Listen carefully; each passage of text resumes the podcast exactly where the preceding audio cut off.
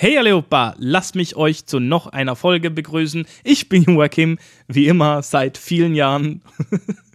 Und heute werden wir darüber sprechen, was eine Wortklasse ist.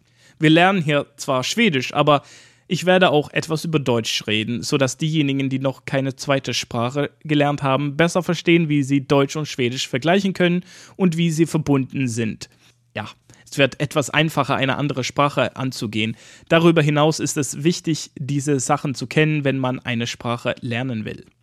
Dann ran an die Arbeit. Also eine Wortklasse ist eine Art Aufteilung von Wörtern, sodass man versteht, wozu die Wörter in einem Satz gebraucht werden. Ihr habt wahrscheinlich schon mal von Substantiven, Verben, Adjektiven und so weiter gehört. Sie sind halt die Kategorien, zu ihnen Wörter gehören. Ihr habt wahrscheinlich schon mal von Substantiven, Verben, Adjektiven und so weiter gehört. Sie sind halt die Kategorien, zu denen Wörter gehören. Substantiv bzw. Substantiv ist das, was wir Dinge nennen. Sogar das Wort Substantiv ist ein Substantiv. Auf Deutsch stehen sie zusammen mit zum Beispiel der, die oder das, ein Ding, das Ding und so weiter. Auf Schwedisch en sak und sorgen. Ich werde jetzt nicht weiter erklären, warum das so ist. Dafür gibt es ja schon den Anfängerkurs. Alles, was ihr gerade wissen müsst, ist, dass ein Ding ist eben ein Substantiv und somit auch, auch andere Dinge sind Substantive. Wörter eben mit der, die oder das. Was sind denn Verben? Verben oder Verb sind Wörter, die eine Handlung oder Zustand ausdrücken. Zum Beispiel das Wort sein mit allen Formen, bin, bist, ist und so weiter. Das ist ein Verb. Schlafen, gehen, laufen, springen und so weiter. Sie sind auch alle Verben. Mit Hilfe von verschiedenen Formen könnt ihr auch die Zeit ausdrücken. Wenn ihr gegangen oder gesprungen seid, dann wissen wir, dass das ihr das dass ihr das schon gemacht habt. Machen und haben sind auch Verben. Adjektive oder Adjektiv beschreiben Substantive, also schön, lang, kurz, groß oder gelb zum Beispiel.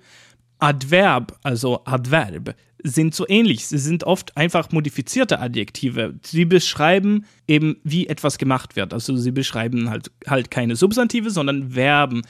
Auf Deutsch merkt man zwischen Adjektiven und Adverben wenig Unterschied, leider, aber auf Schwedisch wird oft ein T drangehangen. Wenn etwas oder jemand schnell ist, kann man mit diesem T beschreiben, was dieses Ding oder diese Person schnell macht. Snab ist das Adjektiv und snappt ist das Adverb. Adverb bedeutet übrigens sowas wie am Verb stehend. Es beschreibt eben, wie etwas gemacht wird. Schnell, in diesem Fall. Präpositionen oder Präpositionen sind Wörter, die beschreiben, wo etwas sich befindet. Ist es unter oder über, neben, hinter oder vor, dann benutzt man eben eine Präposition. Prä bedeutet vor und bedeutet, dass man das Wort vor dem Ding setzt. Im Japanischen haben wir zum Beispiel Postpositionen, also Wörter, die nach dem Ding stehen. Aber sie funktionieren ja genauso. Zuletzt will ich über Pronomen sprechen, also Pronomen. Diese Wörter werden anstatt Namen benutzt. Wir benutzen sie, um über Menschen und Dinge zu sprechen. Was könnte das bloß für Wörter sein? Gewöhnliche Pronomina sind ich, du, es, er, sie, wir, ihr, meins, deins, ihrs, seins und so weiter.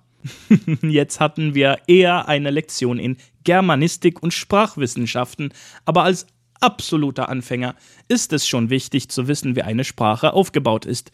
Noch nützlicher ist es auch, dass Schwedisch und Deutsch verwandt sind. Im Anfängerkurs werdet ihr häufig diese Wörter hören. Schaut euch mal das Begleitheft bzw. Lektionsnotizen an für deutsche und schwedische Beispiele und wir hören uns dann in der nächsten Folge, wenn wir langsam noch mehr Schwedisch lernen werden.